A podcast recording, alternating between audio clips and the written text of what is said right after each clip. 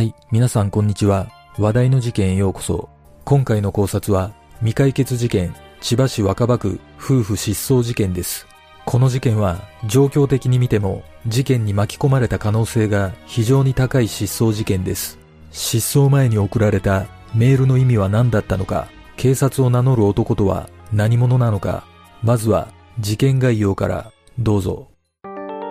事件概要。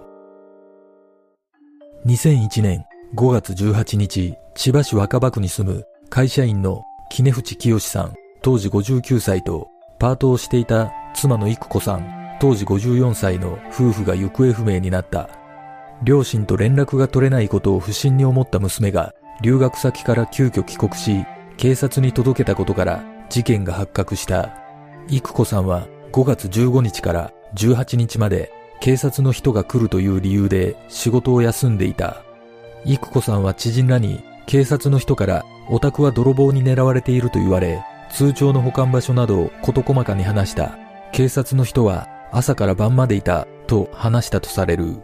しかし、それらしい男の情報はなく、県警も該当する警察官はいないと語っている。育子さんは失踪前の16日朝に親しい友人に今日は人生で3本の指に入るほど辛いことが起きたという謎のメールを送っているが何を意味するものなのかは分かっていない。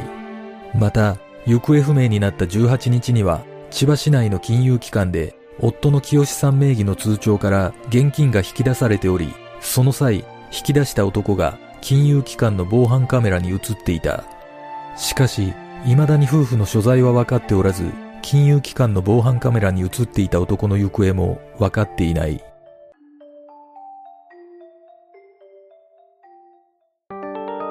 事件の経緯5月15日、育子さんは会社の上司である Y さんに警察が訪ねてくるから会社を休ませてほしいと連絡している。Y さんの証言によると、育子さんは警察官を名乗る男から近所で逮捕された二人組の空き巣グループが木根淵さん宅を狙っており、まだ逮捕されていない仲間が犯行に及ぶ可能性がある。その犯人はすごい知能犯で IT を使っていろんなことをすると言われたという。また、警察官を名乗る男は逃走中の空き巣が必ず木根淵さん宅に現れる、見られているかもしれない。空き巣は家の間取りだけでなく、家族構成や夫婦の仕事の時間帯、家族しか知らない情報まで知っていた、などと話したとされる。これらのことを不審に思った育子さんは、夫の清さんに連絡したが、その男は堂々と清さんと応対し、その後、男は清さんが帰宅する午後7時30分頃に出て行った。5月16日午前7時30分過ぎ、育子さんが同僚宛にメールしている。その内容は、ちょっと事件があって、私の人生で3本の指に入るほど辛いことで困っています。今日も出勤しようか迷ってる状態です。昨日一日でげっそりしました。仕事の方はこれから頭に入るかどうか、頼りは、さん、よろしくお願いします。ちなみにこのメールに同僚が気づいたのは22日だったという。その後、警察官を名乗る男が再び訪れ、近所に空き巣が入ったが、逮捕間際で取り逃がしてしまった。IT を使う知能犯の空き巣は、被害者が気づかないうちに口座から多額の預金を引き出すことができる。被害が出たらすぐに警察に届け出ができるようにしておく必要があるなどと言って持参した被害届を差し出した。育子さんは男に言われるがままに個人情報や口座の情報などを被害届に記入した。男は銀行口座をすべて教えてくれれば自分が署に戻って毎日その口座に不審な動きがないかを調べるといい預金通帳と印鑑を確認したという。これらの件について育子さんの上司によるとこの男について夫婦は警察に確認していないようだと述べている。5月17日午前8時頃、育子さんは会社にまた警察が来ているから出勤が遅れる。正午を過ぎたら欠勤にしてほしいと連絡を入れているが、結局この日は欠勤している。また、午前10時1分と午後5時41分に、清さんが自宅の鍵を変えるために不動産業者に電話していたことが判明している。5月18日午前7時頃、清さんが出勤。この日、育子さんの職場に清さんを装った男から電話がかかってきている。それらの内容は、杵淵ですけど、2、3日休みます。え、2、3日ですか？親戚に不幸がありましたので、上司に変わりましょうか？いえ、結構です。心配した育子さんの上司の Y さんは、午前10時頃に、杵淵さん宅を訪問した。この時、ガレージには車があり、インターホンを押しても応答がなかったとされる。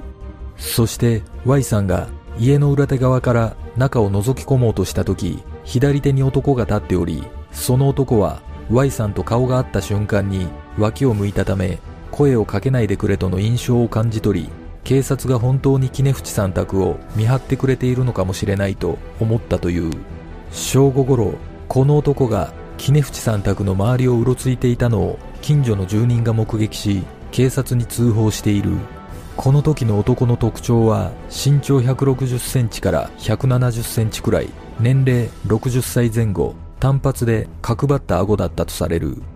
午後1時45分頃、千葉駅前にある銀行に杵淵清を名乗る男が現れ、定期預金の350万円を解約している。この様子は防犯カメラが捉えており公開されている。その男の特徴は身長165センチくらい、年齢50代から60代、耳の形や首の太さなどから格闘技経験者の可能性がある。肩幅が広い、エラが張っている。マスクをしてメガネをかけているが、メガネが耳にかかっていないため偽装の可能性がある。帽子の正面に C、D の文字らしきものがある。午後6時、清さんは勤務先を退社したが、その後の行方は分かっていない。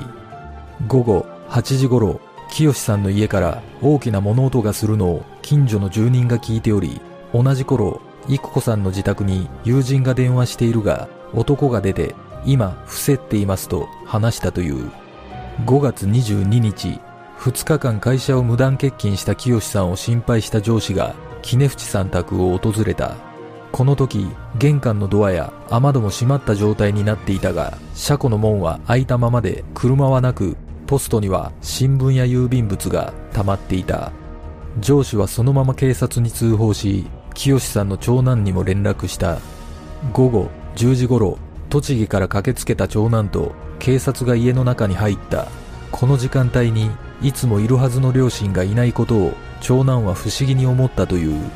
部屋に荒らされた形跡はなく、夫婦ともに出しっぱなしが嫌いだったにもかかわらず、清さんのスーツの上着は椅子にかけたままで、スーツのズボンとワイシャツは見当たらなかった。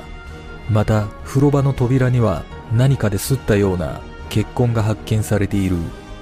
5月23日、警察がルミノール反応を調べたところ、風呂場と廊下に血痕を拭き取った跡が検出され、夫婦以外の指紋は全て拭き取られていたことが分かった。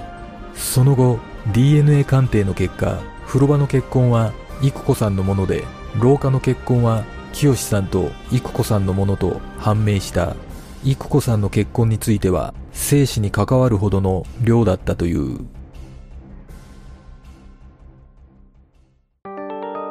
車の行方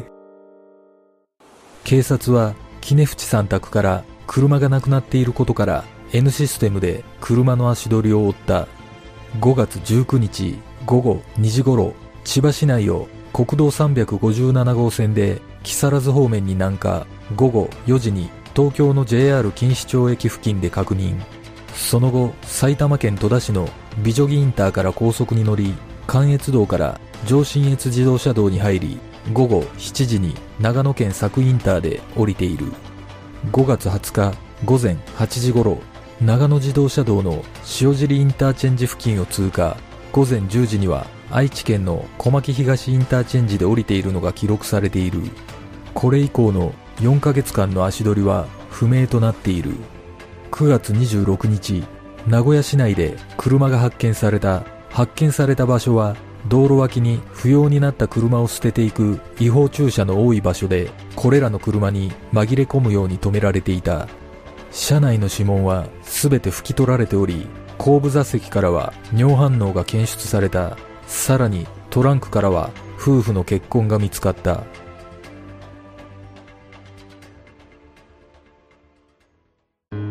事件の真相とは？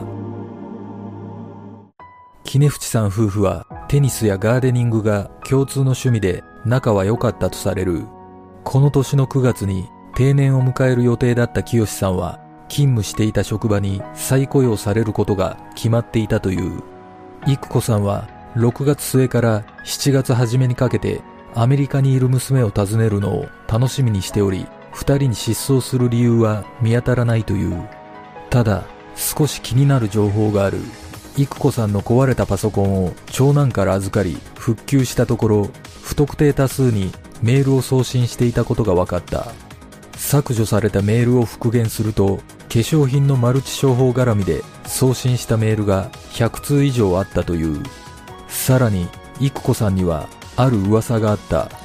会社の仲間に100万円単位の金を貸していたが、取り立てができず、暴力団に依頼していたという話がある。暴力団は近所に体裁が悪いため、警察と言っていたという。この噂は有名な話だとされるが、真相は分かっていない。現在も夫婦の所在は分からず、防犯カメラに映った男の行方も分かっていない。果たして、この事件の真相とは？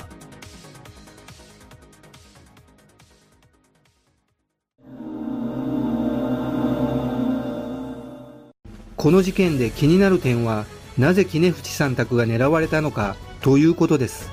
事件の経緯を見ると、警察官を名乗る男が突然杵淵さん宅に訪れたことがきっかけとなっていますが、杵淵さん宅以外の周辺の家にこの男が訪れていないとすれば、詐欺目的などではなく、計画的に行われた犯行ということになります。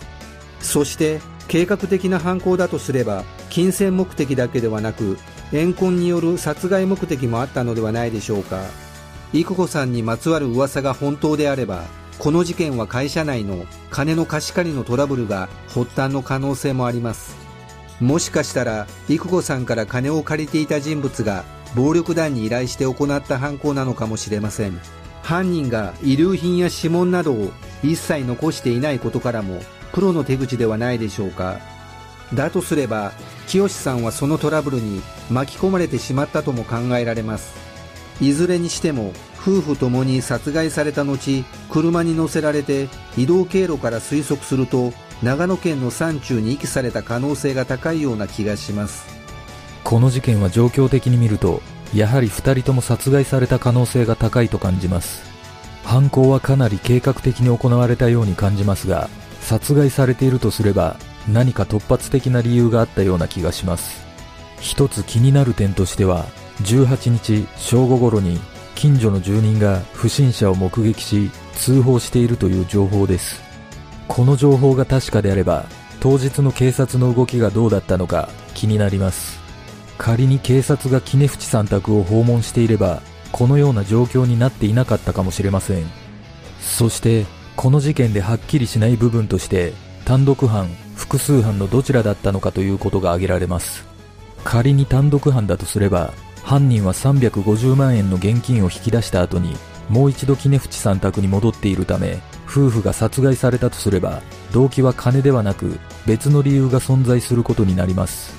これは私の想像ですが18日清さんが出勤した直後に警察官を名乗る男が再び訪れ通帳と印鑑を育子さんから預かろうとしたところ不審に思った育子さんが拒否したため、男は育子さんを殺害して通帳と印鑑を手に入れたのではないでしょうか。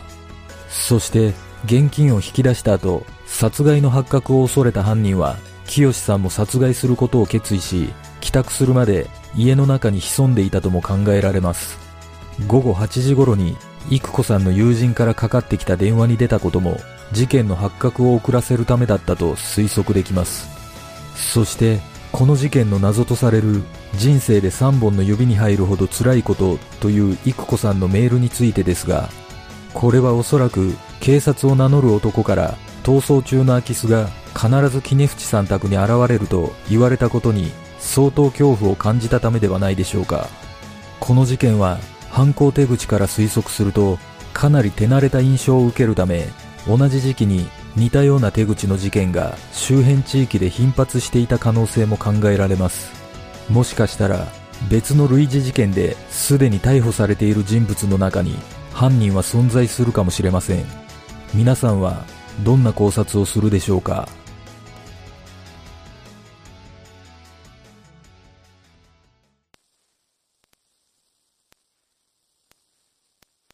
では、今回の考察は以上となります。